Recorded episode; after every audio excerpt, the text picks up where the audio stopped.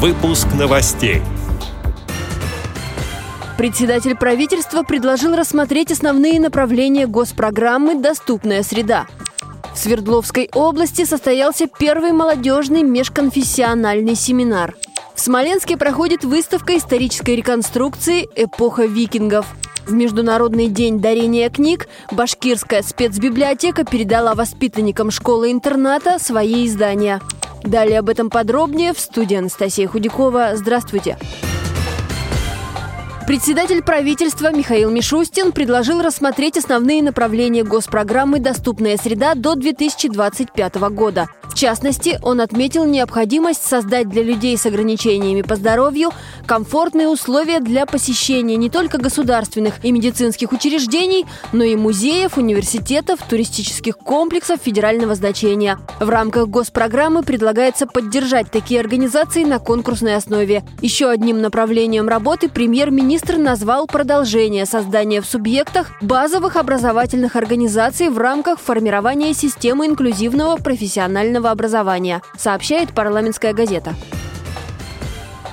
Тавдинский городской округ стал одной из площадок проходившего в Свердловской области молодежного межконфессионального семинара «Традиция Урал-Россия». На него пригласили представителей Тавдинской местной организации ВОЗ. Также в семинаре участвовала член ВОЗ на правах зрячих Татьяна Кузьмицкая, заведующая отделом развития национальных культур и традиций Дома культуры города Тавды. Ей вручили диплом за содействие и значимый вклад в гармонизацию этноконфессиональных отношений в Свердловской области и укрепление истинных духовных ценностей. На встрече выступили авторитетные специалисты, представители традиционных конфессий и органов власти. Формат мероприятия позволил участникам обменяться мнениями, установить деловые контакты, определить перспективы совместной работы.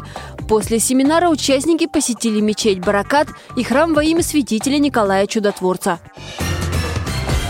построить дракар и отправиться в путешествие из Варяг в Греки оказалось возможным и в наши дни. В этом смогли убедиться читатели Смоленской спецбиблиотеки. Они посетили выставку исторической реконструкции «Эпоха викингов». Выставка, словно машина времени, отправляет всех желающих в Средневековье по следам викингов. Гостям рассказали о трудностях, приключениях и курьезных случаях, подстерегающих путешественников на пути к Черному морю. Они узнали много интересного о путешествиях на старинных судах. Затем посетители познакомились с тонкостями корабельного дела викингов.